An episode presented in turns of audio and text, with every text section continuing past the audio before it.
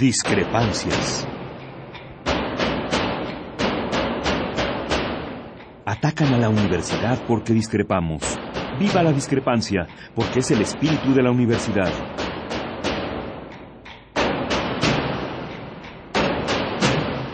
Martes de Discrepancias. Conduce Miguel Ángel Velázquez.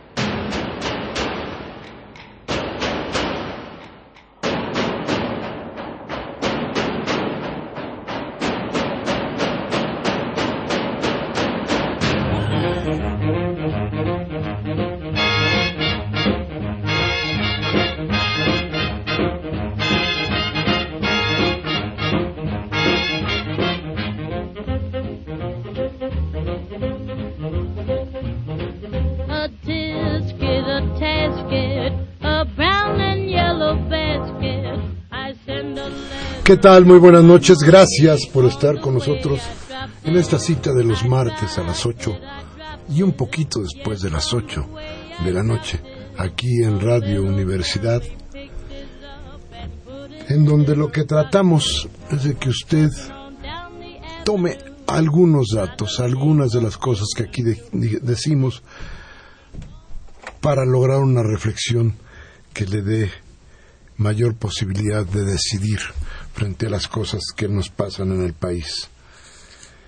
Una vez más, yo creo que esto no lo vamos a poder dejar en mucho tiempo, una vez más tendremos que hablar de lo que pasa, de lo que pasa con nuestros jóvenes, pero también de lo que está sucediendo con nuestra economía. No hay salidas. Mire usted si no es grave lo que nos está pasando. Mire usted si no está terrible su economía y terrible la del país. Fíjese usted si tenemos futuro. Fíjese usted que si no hay un cambio real en este país, estas cosas que, que ve ahora y que nos horrorizan seguirán sucediendo una y otra y otra y otra vez, cada vez, cada vez en mayor escala. ¿Y sufriremos quiénes? No, no, no, no, que no le cuenten que van a ser solamente los padres de los muchachos de Ayotzinapa. Sufrirá usted en su automóvil, en su casa, en la calle, en el súper a donde vaya, sufriremos todos, porque esto que le pasa al país no tiene que ver solamente con eso, es la acumulación de muchas, de muchas cosas que hoy tenemos que analizar, que hoy tenemos que ver de cerca para poder tener una reflexión en serio. Pero por lo pronto, gracias por estar con nosotros. Hoy tengo un invitado aquí que ya verá usted, no vamos a, a poder tener un muy, muy buen diálogo, principalmente con ustedes. Pero antes de que se me pase, en este 25 de noviembre del 14, una felicitación y un abrazo a Cristina Urias, que ya es mamá de un niñito que todavía no sabemos cómo se llama, pero que nace en este, en este 2014, y a ella, a él y a su marido un gran abrazo todos nuestros mejores deseos para que el niño sí tenga un futuro muy amplio que se construya a partir de la justicia que requiere este país.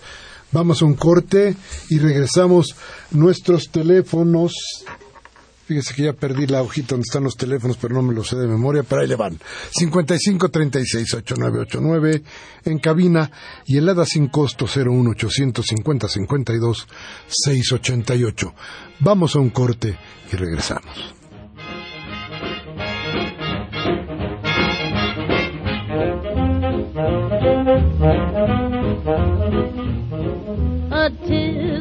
Tisket, a tasket. I lost my yellow basket.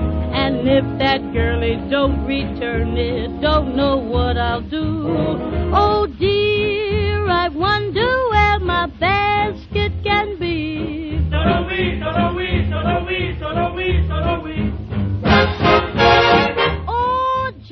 Bien, gracias, gracias por estar, como decía yo, por acudir a nuestra cita de los martes. En discrepancia, usted oyendo, gracias a Mariana Cerón, que está en la producción de este programa, a Ella Fitzgerald en un disco viejo, viejo, viejo, viejo, pero, pero bonito, porque Ella, Ella siempre se la bien. Nuestro invitado. Puedo describirlo de muchas maneras como escritor, como periodista, como coordinador de una de las secciones de reflexión más importantes que tiene este país. Pero, pero quiero, pero quiero presentárselo a usted como un amigo de las causas justas. Creo que el, el decirle Luis Hernández, usted tiene identificado a, a nuestro invitado de hoy. Luis Hernández es un hombre que ha estado constante en la idea de cómo hacer que este país tenga mayores rangos, rangos de justicia. Y por eso nos da muchísimo orgullo poderlo tener frente a nuestros micrófonos y decirles a ustedes y a él buenas noches una vez más, don Luis. Buenas noches, Miguel Ángel. Muchas gracias por la hospitalidad. Eh, su casa, don Luis.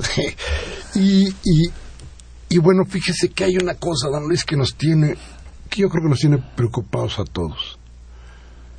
¿Qué pasa con los jóvenes en México? ¿Qué pasa con nuestra juventud? ¿Qué pasa con eso que alguna vez era el gran tesoro, porque era el gran bono poblacional que iba a tener México? Y ahora resulta que para muchos es la gran desgracia. ¿Qué sucedió? ¿Qué pasa? Bueno, en un país eh, sin horizonte, ¿qué futuro van a tener los jóvenes de este país? En un país en el que en los últimos ocho años han habido 120 mil muertos de manera violenta en el marco de la famosa guerra contra las drogas y 30 mil desaparecidos, y la mayoría de estas bajas colaterales, así se dicen, son jóvenes, pues qué expectativas de, de, vida van a tener los jóvenes. En un país en donde, como hemos visto en los dos últimos años, la economía no crece más allá del 2% o, o borde el 2%, casi el tamaño en el que crece la población, pues qué futuro van a tener los jóvenes no hay empleos, no hay posibilidades en muchas ocasiones de seguir estudiando. En un país donde cada año cruzan la frontera buscando trabajo en Estados Unidos casi medio millón de personas, la gran mayoría de ellos jóvenes, ¿qué expectativas de vida dentro de México van a tener esos jóvenes? Yo creo que es lo que pasa, es un país que no tiene eh, un proyecto de futuro y un país que ha acabado condenando a la juventud a tener que vivir sin expectativas de bienestar. Fíjate qué, qué grave. Es decir, ¿qué está pasando con México? Cancelando su futuro, ¿para qué? ¿Por qué? No, parece, no, no parece lógico, no parece entrar en la mente de nadie decir, México cancela su futuro. Bueno, hay algunos cuantos mexicanos, eh, la, o la primera generación de mexicanos nacidos en Estados Unidos, como decía alguna vez Carlos Monsiváis, ¿verdad? Por su mentalidad, por su formación, etcétera, etcétera, este, que han eh, salido beneficiados con este México, ¿no? El México del 1%, como se ha dicho. El México de copete. Este, por ejemplo, con propina y todo. Eh, pero está el resto de, del México del 99%, ¿no? Es un país en donde eh, casi 60 millones de mexicanos viven en una situación de pobreza, de pobreza extrema, y muchos de ellos son jóvenes. Es un país de sobrantes, ¿no? En la lógica del modelo de ese 1%, el país sería viable si esos 60 millones eh, pudieran eh, eh, desaparecer de la noche a la mañana, pero no los pueden desaparecer. Y, y, el, y el problema al que se enfrenta un país cuando no tiene futuro es que, por ejemplo, no se preocupa porque haya producción, no se preocupa porque haya absolutamente nada. Entonces, esos jóvenes sí, exactamente, no tienen posibilidades de nada, pero ahorita, pero tampoco después. Y les queda como opción la violencia? Bueno, eh, para muchísimos jóvenes eh, en el medio rural, en los barrios pobres de las grandes ciudades, eh, la eh, única posibilidad que tienen de eh, movilidad social es engancharse a las filas de narco. Estamos hablando de que de un universo de aproximadamente medio millón de personas, en donde muchachos de 12, 13, 14 años ven en el dinero fácil que da eh, los negocios delincuenciales, pues una perspectiva de empleo, de eh, vida fácil, de tener acceso a mujeres, a eh, automóviles, a armas, ¿no?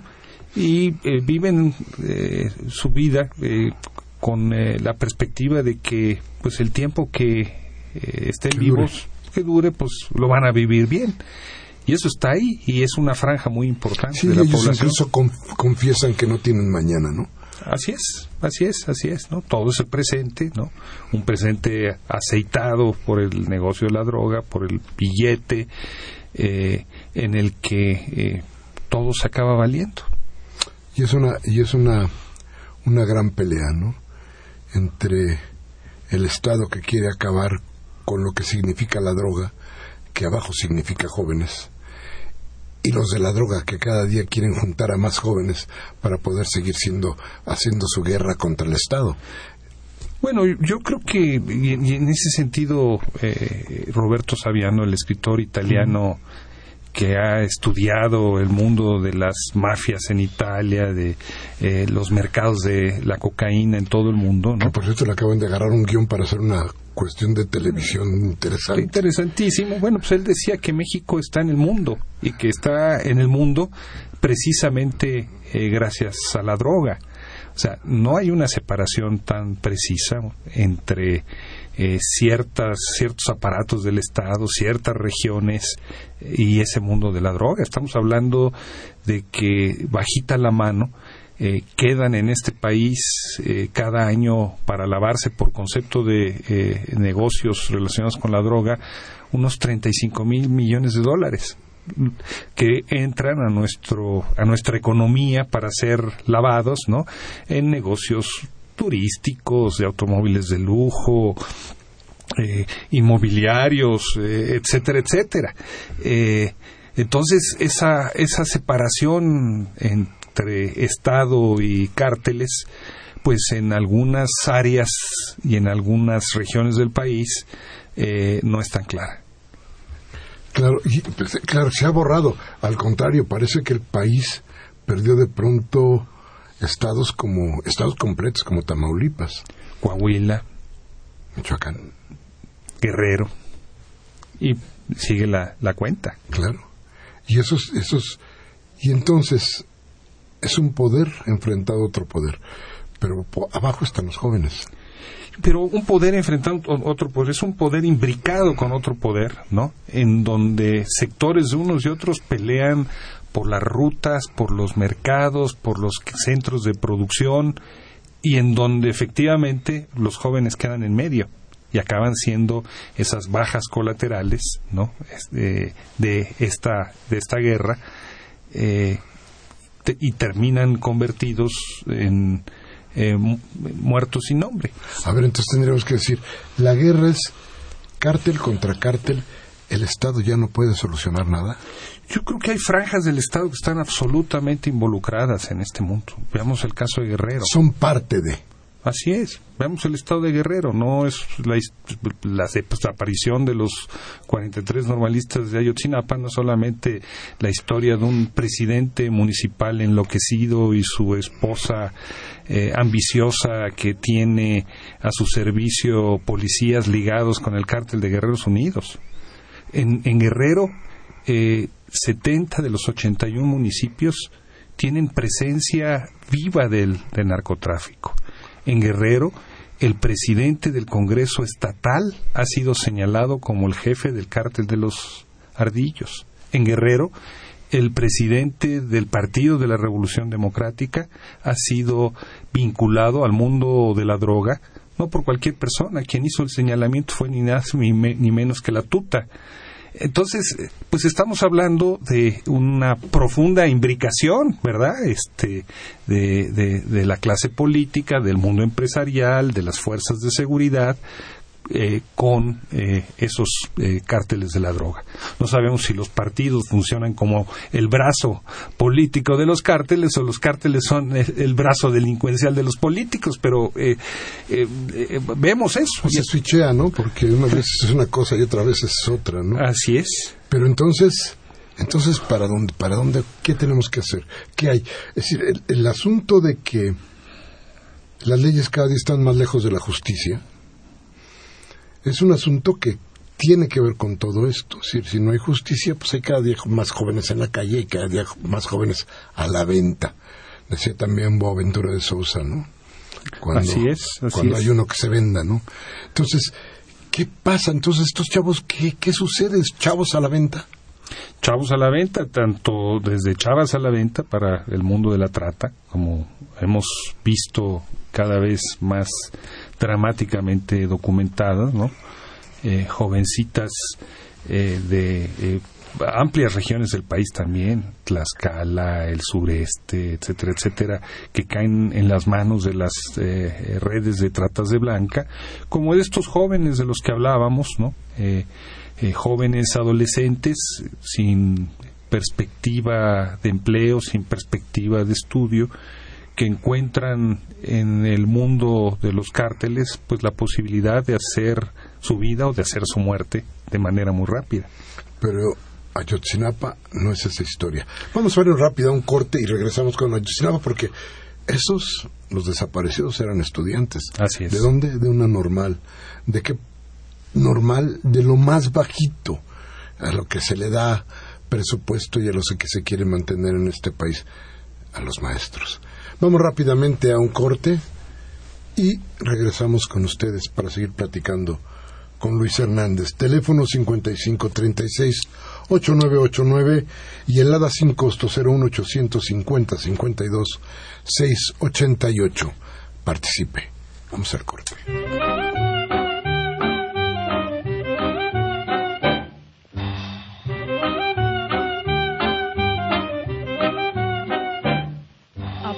Boys I've known, and I've known some, until I first met you, I was lonesome. And when you came in sight, dear, my heart grew light, and this old world seemed new to me.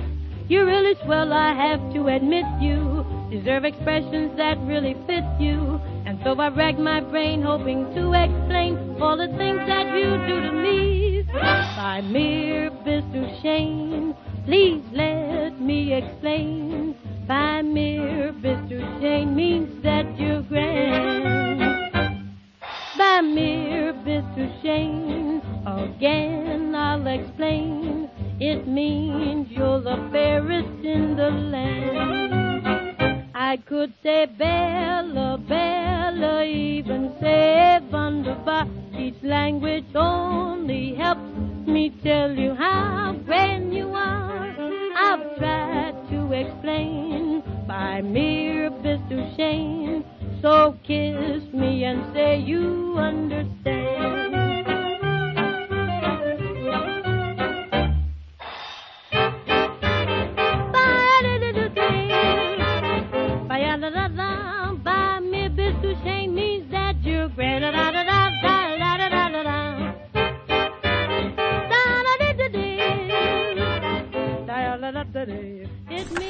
Bien, gracias, gracias por seguir con nosotros.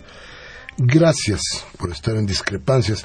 Le voy a recordar nuestros números telefónicos 5536-8989 y el ADA sin costo 01800 5052-688.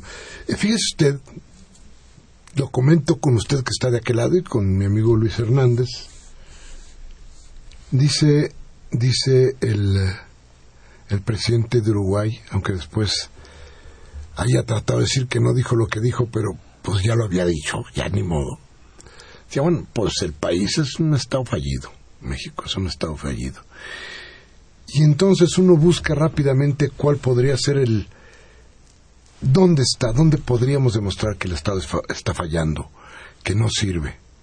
Y nos encontramos a Yotzinapa y nos encontramos estos jóvenes que resulta que eran los más pobres, los que no tienen presupuesto, los que parecería que no tendrían ningún otro futuro que no fuera encarrilarse en todas estas cosas que hemos, todos estos episodios de horror que hemos dicho. Y resulta que no, los chavos fueron a estudiar, estaban estudiando. Y los chavos tenían una conciencia diferente. Y los chavos querían hacer cambios. Y los chavos querían ir a ver a, a los alumnos. Y los chavos estaban aprendiendo con todas las carencias imaginables. y estaban estudiando. Y bueno, ¿por qué los matan? Parece una cosa, dices, este, a ver, si no estaban en la droga, si lo su único crimen sería ser estudiantes. Así es, o sea, la, Escuela Normal Rural eh, Raúl Isidro Burgos se funda desde el año de 1926. Ya tiene una larga historia detrás, ¿no? Y se funda, como sucedió en muchas otras normales rurales del país, en lo que fue eh, el casco de una vieja hacienda expropiada por la Revolución Mexicana. Las normales rurales son el último baluarte de la Revolución Mexicana, que eh, conjuntan las dos grandes promesas de ese movimiento. Una reforma agraria que distribuyera la tierra a los campesinos y educación libre, gratuita y obligatoria para todos.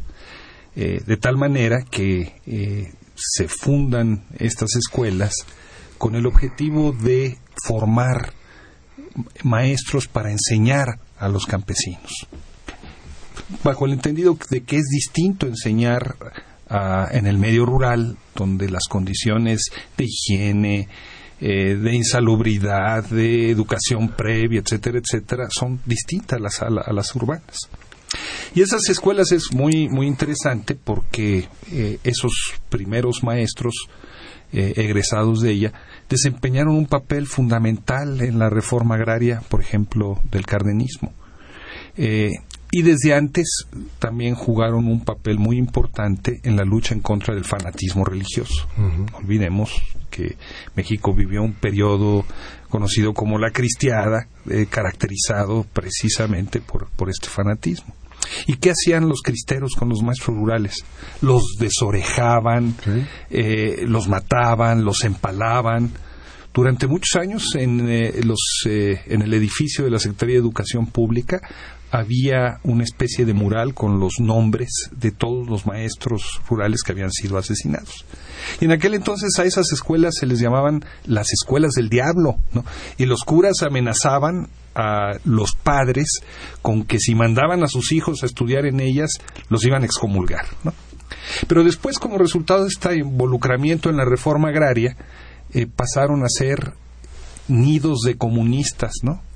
o kinderes bolcheviques, les decían, o eh, escuelas formadoras de guerrilleros, ¿no? Eh, ¿Por qué? Bueno, pues como tú lo has explicado, son escuelas de pobres para pobres. Ahí van los hijos de campesinos que no tienen posibilidades de ir a otro a otros lugares y van con la expectativa de que esa educación les va a permitir superarse a ellos en lo personal, hacer que sus eh, familias mejoren y hacer que sus comunidades prosperen. O sea, el, normalismo no es solamente eh, rural, no es solamente el estudiante que va a esa escuela, es su familia, es la comunidad eh, de la que provienen y el lugar a donde los egresados van a enseñar. Es una comunidad imaginaria mucho más amplia.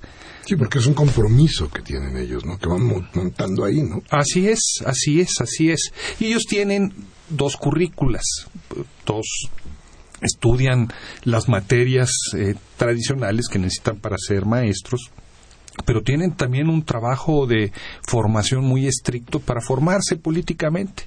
Y tienen una organización que data de 1935, la FEXM, la Federación de Estudiantes Campesinos Socialistas de México. A estas alturas ya es la organización estudiantil nacional más antigua que existe que eh, ha sido eh, fundamental para mantener abiertas las escuelas normales rurales. Porque desde 1969 con Díaz Ordazco, en parte como resultado del movimiento de 1968, hubo una política para cerrar a los normales rurales y desde entonces se les ha querido cerrar una y otra y otra y otra vez. Y han habido conflictos por mantenerlas abiertas. Resulta que en las normales rurales, la gran mayoría de ellas eh, los muchachos están internados. Eso significa que tienen garantizado un lugar donde dormir, un lugar para estudiar, pero también un lugar para comer. Un lugar para comer que en ciertos lugares tiene una dieta de aproximadamente 36 pesos por persona al día. Es decir, eh, es mayor eh, la dieta de los caballos de la policía montada que luego les avientan a esos jóvenes cuando piden un incremento al presupuesto, ¿no? que el que ellos obtienen. Pero eso les da, este, durante ahora, durante cuatro años, ¿no? Una cierta certidumbre de que eh, van a poder terminar sus estudios, porque no tienen que estar buscando empleo para poder salir adelante. De todas maneras, muchos hacen, hacen ciertas chambas, ¿no? Y cuando salen, la gran mayoría de esos maestros, eh, por lo menos hasta ahora, van a las comunidades rurales, a las más pobres, a, desempeñar ahí su, su misión. Antes iban a cosas tan sencillas y tan subversivas como enseñar primeros auxilios, higiene, luchar en contra del alcoholismo, en contra del fanatismo religioso, ¿no? Y después eh, se han venido involucrando en procesos. Son, un peligro. Eh, son un peligro, pues sí, ¿no? Llevan, eh, imagínense lo que significa el, el, control de los caciques, ¿no? ante un, un, maestro que busca ayudar a organizar a, la, a, la, población para enfrentar el, el, control de ese cacique. Entonces, para poder mantener vivas esas escuelas, esos jóvenes, se tienen que estar movilizando permanentemente y su organización, la FECM, es fundamental para ello. Y como no les hacen caso, tienen que recurrir a medidas que a lo mejor aquí desde donde estamos nos parecen muy radicales, ¿no?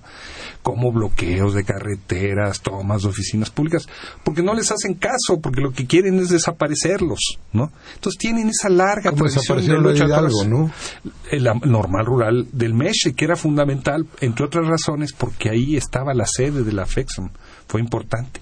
Y si uno ve, por ejemplo, los argumentos que se dieron para cerrar esa escuela, eh, son verdaderamente eh, de, risa loca, nos, nos dirían. se hablaba de que como esas escuelas eran internados, ¿no?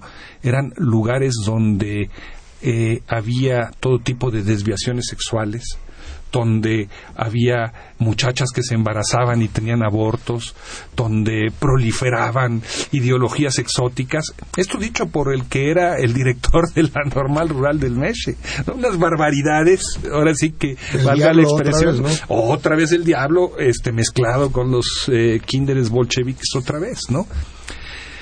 Eh, los mismos muchachos de Ayotzinapa han tenido muchas dificultades desde el año de 1941. La primera vez que entró eh, eh, la policía esa normal rural fue en ese año y los acusaron, junto con los maestros, de haber quitado la bandera nacional, de haberle prendido fuego y haber izado en su lugar una bandera rojinegra de huelga. O sea, este, y despidieron a maestros, en fin. Bueno, desde entonces los, los eh, jóvenes han estado defendiéndose, de ahí han salido eh, estudiantes muy brillantes como eh, que han transformado México. De Ayotzinapa es egresado el profesor Lucio Cabañas. El profesor Otón Salazar estudió una parte de su carrera como eh, maestro allí y una gran cantidad de, de, egresados. Pero otra vez esta historia que de ahí salen guerrilleros, porque de ahí salió Lucio Cabañas. Bueno, si cada escuela normal rural tiene hoy una eh, plantilla, una currícula de, unos 500, 550 alumnos, este, y cada año salen de cada una de las normales rurales eh, 120, 130 alumnos, y pensamos que a lo largo de los años todos esos egresados fueran guerrilleros, bueno, pues, eh, la situación en el país sería absurda, ¿no? Este de la normal rural salen gente concientizada, en fin, que sigue su desarrollo profesional. Algunos terminan convertidos en lo peor el profesor y licenciado, como le gustaba decirse, Carlos Jongitud Barrios, ¿no? dirigente del CENTE durante muchos, muchos años, ¿no? Eh, era egresado de una normal rural, ¿no? El profesor Enrique Olivares Santana, secretario de Gobernación, el dirigente del PRI, etcétera, durante muchos años fue egresado de una normal y, y han salido de las normales rurales dirigentes campesinos, líderes políticos, bueno, este Miguel Alonso Raya, el que hoy es coordinador de la eh, eh, del PRD en la Cámara de Diputados, es un egresado de, eh, del MESE, como lo es Álvaro López, el dirigente de la UNTA eh, como fue eh, también egresado eh, un dirigente campesino que estuvo en la cárcel algunos años, Vicente Estrada, es egresado de Ayotzinapa. Hay de dulce, chile de manteca. El profesor Ramón Danzós Palomino, dirigente de la ciudad, fue egresado de la normal rural de, Sonora. O sea, de ahí han salido gentes muy, muy, muy importantes para la democratización y la transformación de este país, pero también han salido unos personajes de los que mejor eh, no nos queremos acordar. Claro, y 43 que ya no salieron, pero que también pueden transformar este país. ¿Cuál es la importancia de todo esto, don Luis? Porque esto tiene, independientemente de la tragedia, una importancia social para el país. Aquí estamos frente a un problema que parece que no tiene solución para este gobierno, para esta forma de gobernar, pero sí está invitándonos a la transformación, ¿o no? Yo creo que completamente. Tú preguntabas hace un momento por qué los mataron y yo creo que la respuesta más elemental es los mataron porque los pudieron matar, porque quienes lo hicieron pensaron que no iba a pasar nada, porque había la estigmatización hacia las normales rurales. Ya los habían, ya habían matado antes, en 2011 la policía disparó a dos de ellos y no, no hay nadie de eso en la, en la cárcel. Los mataron porque el clima general que se vive en el estado de Guerrero es de impunidad absoluta. Eh, con eh, el gobernador Ángel Aguirre, durante esos tres años hubieron más de 17 dirigentes sociales asesinados y más de 30 desaparecidos. Estoy hablando no de eh, guerrilleros, o sea, estoy, hablando que, sería injustificable que sucediera de todas maneras, pero estoy hablando de ecologistas, de gente que luchaba por el fertilizante para los campesinos, eh, de los mismos normalistas, ¿no? Este, y no pasó nada, no hay ningún nadie en la cárcel. El mismo José Luis Abarca, presidente municipal de Iguala, asesinó el año pasado a tres dirigentes de la Unión Popular de Iguala, uno a uno de ellos, él con sus propias manos lo mató. Sí, se le denunció y no pasó nada. Y no pasó nada. Entonces, ese clima de la impunidad. Tercero, este clima delincuencial que existe en el estado de Guerrero, donde eh, pues eh, México es ya el tercer productor de amapola en el mundo, después de eh, Afganistán y Neymar. El 60% de esa producción está localizada en el estado de Guerrero y de ahí sale una de las heroínas más finas hacia el mercado estadounidense. Y ese, ese mercado, con el de la marihuana, las drogas sintéticas, la cocaína que llega eh, para trasladarla a Estados Unidos, en el marco de lo que fue la guerra contra las drogas, ha provocado una guerra de distintos cárteles salvaje y ha provocado eso que decíamos antes, Guerrero es un narcoestado, simple y llanamente. La desaparición forzada de estos jóvenes y el asesinato de los otros tres me parece que fue eh, eh, para un sector muy importante de la población un ya basta. Muchos jóvenes hoy están diciendo nosotros eh, podemos ser el 44. Esto nos pudo haber pasado a nosotros porque no es nuevo, viene, viene, viene de atrás. Nos dijeron, ya basta. Y muchos padres llegaron a la conclusión, se pusieron en los zapatos de los padres de los hijos de los desaparecidos y dijeron, eso me pudo haber pasado también a mí. Entonces hay una enorme sacudida nacional, sobre todo entre eh, la juventud, que ha provocado que eh, se prenda la llama de la indignación eh, y cientos de miles de personas hayan tomado las calles, hayan eh, rendido homenajes cada uno a su manera, desde quien lo eh, expresa a partir de sus creencias religiosas hasta quien incluso lo expresa de manera festiva, pero diciendo no vamos a olvidarlos, no vamos a permitir, exigimos que aparezcan con vida y exigimos que este crimen se esclarezca porque es la gota que derramó el vaso. Claro, a ver, y frente a todo esto, el gobierno encuentra una solución entre comillas. Dice, vamos a cambiar. Mañana se supone, el jueves se supone que va a haber un anuncio importante en el que también se supone que habrá cambios de personajes en el gobierno. ¿Servirán? ¿Tú crees que sirvan? ¿Tú crees que, que existan los personajes dentro de este aparato priista o el panista? o el perredista que pudieran hacer que las cosas cambiaran. Mira, me da la impresión de que el diagnóstico que tiene el gobierno federal del conflicto es que se trata de un problema de iguala y no de un problema nacional de inseguridad pública y de hartazgo social ante la impunidad de una parte muy importante de la clase política. Que, según yo, eso es lo que está sucediendo. O sea, ¿por qué todos esos miles de gentes se están movilizando desde hace dos meses y no se cansan y las protestas crecen? Eh, bueno, pues porque están hartos de esa impunidad y de ese clima de inseguridad que, que, se vive. Eh, creo que las, que las medidas que está pensando el, gobierno federal, veremos que pone sobre la mesa, pero lo que ha puesto hasta ahora no ha sido más que el intento por desresponsabilizarse de su eh, responsabilidad. Estamos frente a un crimen de Estado, estamos frente a un delito de lesa humanidad. A esos jóvenes los desapareció la policía, con la responsabilidad del presidente municipal, a escasos metros de un cuartel, con la protección del ejército. Durante casi diez días el gobierno federal no hizo otra cosa más que decir que era un problema local. Eh, hay responsabilidad. la responsabilidad del Estado es una responsabilidad eh, que eh, viene en el conjunto de la cadena de mando. Desde luego. La pregunta es, ¿todas estas medidas parten de aceptar esa responsabilidad? Mi impresión es que no.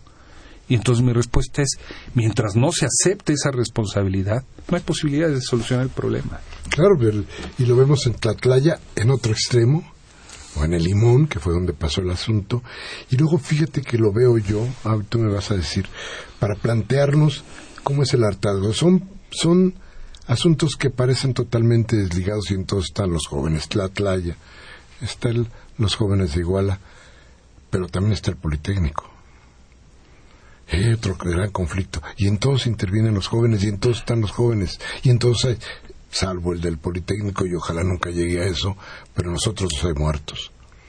Pero en, en los tres está el hartazgo que pudiera tener la población, la gente joven sobre todo, de lo que está sucediendo y de esto que ahora creo que pretenden dar una respuesta quitando algún personaje de la vida pública que creo que no va a cambiar en absolutamente nada, ¿no? no Cuando hay un corto en el sistema eléctrico, eh, se cambia un fusible, ¿no? Tú cambias el fusible y pones el otro, pero si eh, los cables que producen el, el corto eh, se mantienen, pues se va a seguir produciendo la interrupción del sistema eléctrico. Eso es lo que está sucediendo.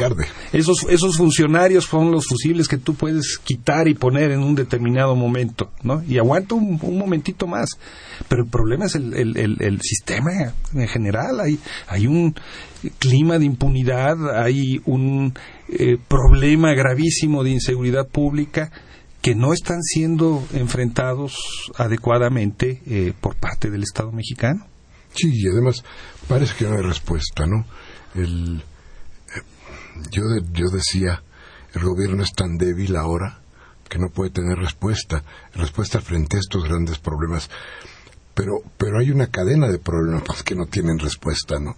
Ni el social, ni el económico, ni ninguno. Bueno, la situación económica hacia adelante eh, pinta un panorama muy, muy negro, ¿no? Eh, la producción de petróleo en México se ha caído. ¿El precio y la el, producción? El precio. Eh, las tasas de interés en Estados Unidos muy probablemente se incrementen y eso significa que muchos capitales se van a trasladar para allá el, el, panorama hacia adelante, más allá de lo que nos hayan querido eh, decir, pues eh, desde el punto de vista económico deja mucho que desear. Y otra vez nos encontramos la palabra, ¿no? Fallaron todas estas medidas y estas recomposiciones que trató de hacer el gobierno dentro de la Constitución para vender lo que quedaba de México y no ha resultado. No hay ni un solo indicio de que eso pudiera haber cambiado nuestro destino. Déjenos ir a un corte rapidísimo. Teléfonos 5536-8989, Lada sin costo 01-850-52-688. Regresamos.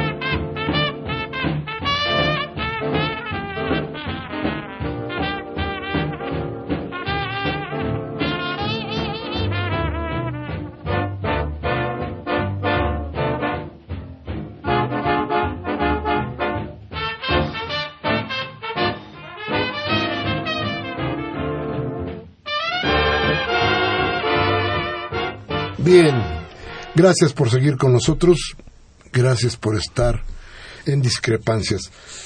Vamos a dar lectura a algunas de sus llamadas. Hay bastantes llamadas ahora. Dice Artemio Gallegos de Villacuapa. Felicidades Hernández Navarro y al equipo. Se me encanta el programa. Soy ha sido el programa.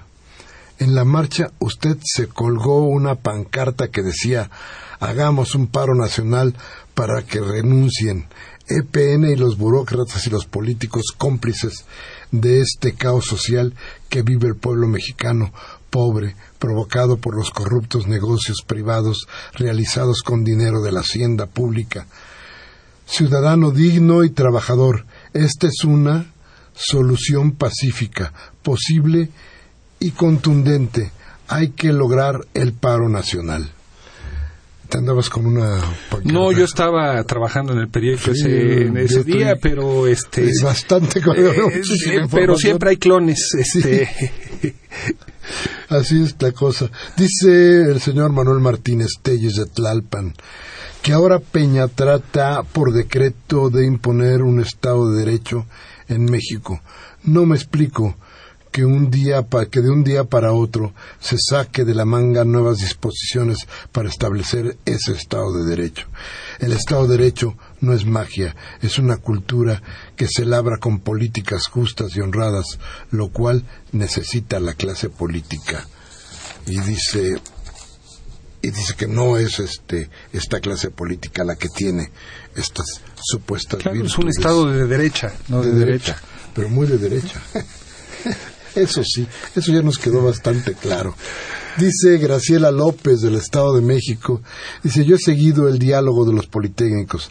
Está muy preocupada porque los, por los estudiantes, porque los estudiantes, porque se ha, se ha roto el diálogo. Sí, estábamos hablando hace, un- hace unos momentos fuera de, de la cabina y platicábamos de que se rompió el diálogo y esto a lo mejor también trae consecuencias fuertes hacia dentro del gabinete, ¿no? Desde el gabinete de Peña Nieto.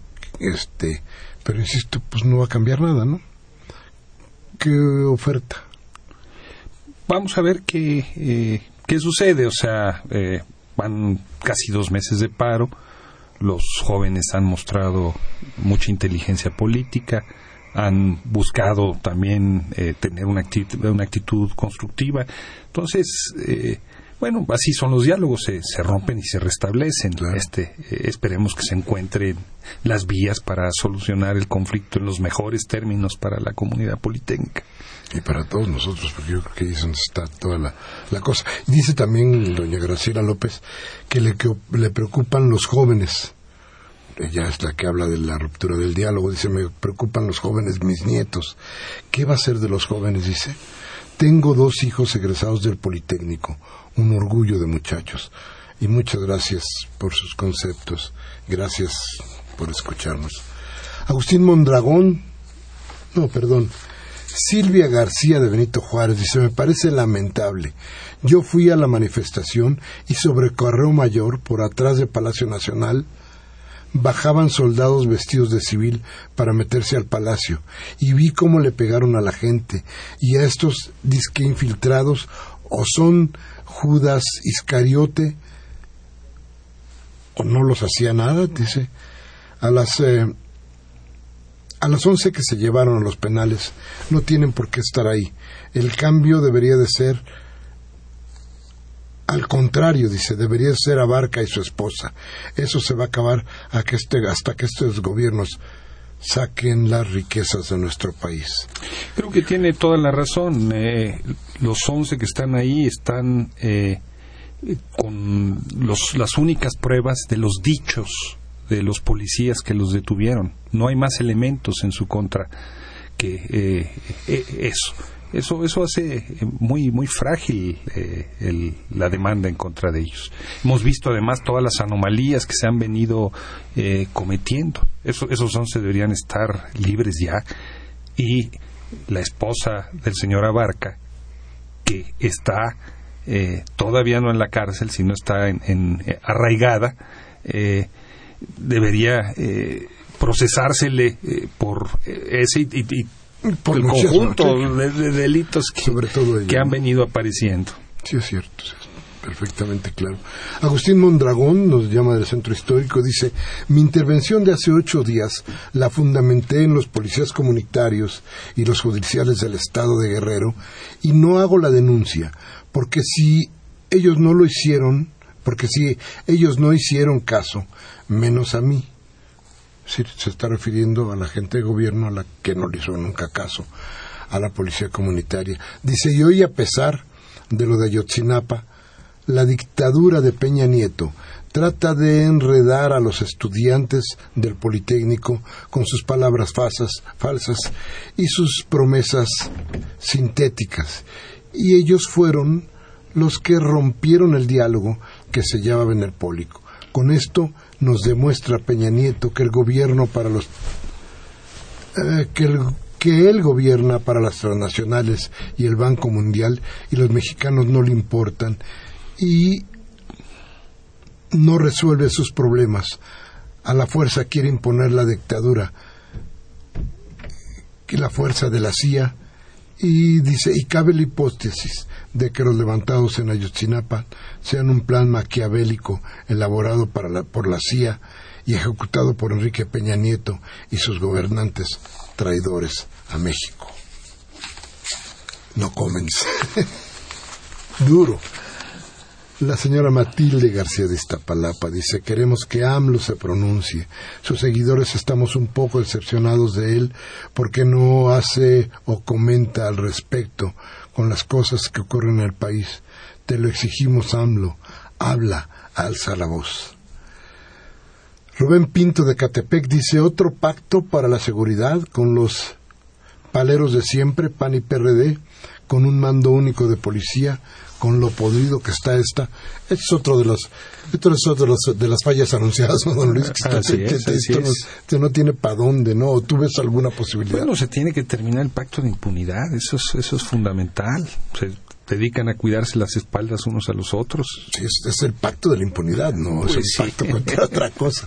Gabriel Campos de Benito Juárez dice, los ultraconservadores y millonarios del poder andan como si no hubiera pasado nada, ya que y hay que recordarles que nada más faltan cinco días para su eminente y justificante renuncia.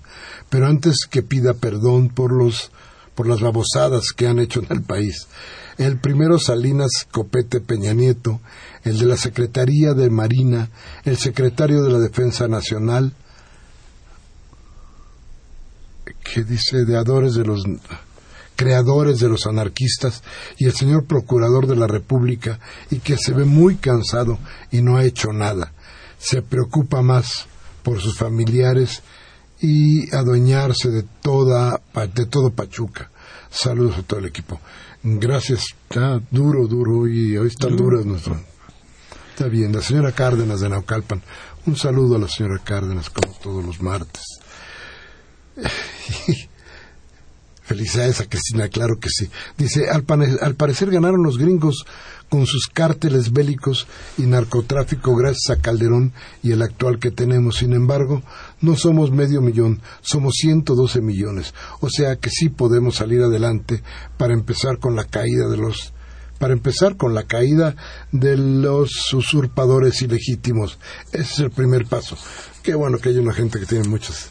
Optimismo. Exactamente. Es muy importante. Y, y- y tiene eh, razón en, en tener ese optimismo. Están soplando somos- vientos de cambio muy importantes en el Sí, país. ojalá podamos ir tranquilamente hacia lo que requiere el país. Manguil- Manuel Munguía de Iztapalapa, Manuel, ¿cómo le va? Dice, nadie quiere asumir su responsabilidad. La palabra está sola y amenazada por un gobierno inútil que solo quiere seguir adelante en la explotación y expropiación del pueblo de México. La, la iglesia habla de anarquía descarada, aun cuando muchos ecles- eclesiásticos han violado sus propios preceptos, como los eh, narcopolíticos que han vaciado la Constitución, impulsado por, por fascismos autoritarios, el neoliberalismo y eh, los programas electoreros que solo cuentan a unos cuantos bajo la exposición del miedo y la represión. ¿Quiénes son los verdaderos violentos? Pues no es el pueblo con sus ciudadanos que defienden la soberanía, sino el gobierno miserable y abyecto con sus esbirros que se viven traicionando a la patria y matando a su juventud. Gracias, don Manuel. La señora Cordero de Naucalpan. Lo que pretenden ahora es legalizar y criminalizar la protesta, con la ley que ellos se inventan. Cuidado con eso. Debemos seguir atentos y moviéndonos. Creo que es muy bueno lo de la señora Cordero. Así es. Como lo de Manuel también. Karen Dam del Distrito Federal. Doña Karen, ¿cómo le va? Maestro Hernández, gracias por hacerme entender la importancia de las normales rurales. Tendremos que luchar por ellas. Luchemos por ellos, dice doña Karen Dam, y te da las gracias. Pues gracias a usted, doña Karen. Eh, Elena González dice ama de casa y médico, dice, ella nos habla de Benito Juárez, dice, "Fel- felicidades por la claridad y enseñanza de lo que es una normal rural y el significado que tiene para el país. No que me queda más que agradecer a Miguel Ángel, nombre, gracias a usted que nos oye, por el importante conocimiento que nos brinda cada ocho días. No nos queda más que compartirlo con nuestros entornos, con nuestro, en nuestro entorno, con vecinos, amigos y familia. Y te da las gracias, Luis. Gracias a usted. María Guadalupe Álvarez de Miguel Hidalgo dice, quiero que organicen futuras marchas en domingos por la mañana a mediodía para rodar, aquí dice, para no dar entrada y cabida a los eh, a los abusos, dices, escudándose en las tinieblas nocturnas que cometen las autoridades a quienes estamos manteniendo. Soy profesora normalista y jubilada. Felicidades por el programa, gracias. Francisco Javier González de Coajimalpa esperemos que el gobierno federal, en los cambios que promete, cambie al procurador, ya está muy cansado. no va a pasar nada que esté muy cansado. ¿eh? Y María Servín dice Cuauhtémoc de la de Cuauhtémoc de la colonia San Rafael dice felicidades pero qué joya de programa gracias muy amable hablan de la médula del problema y nos explican qué hombres tan inteligentes gracias la sociedad solo ve la superficie y con esto se platican pues que con esto que platican pues es muy interesante. Bien gracias gracias se nos está terminando el programa. Don Luis yo no quisiera que termináramos sin una última reflexión tuya sobre todo este panorama que se ve negro pero que tiene posibilidades de cambio. Bueno, hay quien dice que es justo cuando más eh, oscura está la noche, cuando más cercana está el amanecer. Eh, creo que eso es lo que está sucediendo en este país. Creo que ha llegado ya eh, una, eh, estamos viviendo una situación en la en que la acumulación de, de problemas sin resolver nos hacen pensar que, que no hay salida, pero eh, creo que con toda esta ola de participación ciudadana que estamos viendo y este resurgir de la movilización juvenil, se está anunciando un nuevo amanecer. tenemos que tener confianza en esa juventud, aunque, aunque estamos viendo todo lo que sucede con ella. Yo creo que sí, estamos viendo lo que sucede con ella. Ellos se han puesto al frente de este proceso de transformación social y de renovación del país. Esperemos que se pongan también al frente de su refundación. Bien, don Luis Hernández, pues muchas gracias. Ya sabes que está, aquí está, está este programa. Es tu casa, cuando quieras. Aquí estaremos para escuchar tus conceptos para que nos digas cuáles son tus reflexiones. Por lo pronto, este 25 de noviembre del 2014 estuvimos con ustedes en Martes de Discrepancia, Humberto Sánchez Castrejón, piloto indispensable de esta nave, Elena Ramírez en la asistencia de la producción y María, Mariana Cerón en la producción. Muchas gracias a usted. Yo, como siempre, le pido, le ruego, si este programa le ha servido de algo, si le he invitado a pensar, invite a sus amigos, siéntese con ellos, hable de lo que aquí hablamos, tómese un café con ellos y reflexione. Y si no, ya sabe usted que en esta democracia le da posibilidades de cambiar de canal. Cambia Televisa o Radio Fórmula para que le cercenen la conciencia. Hasta la próxima.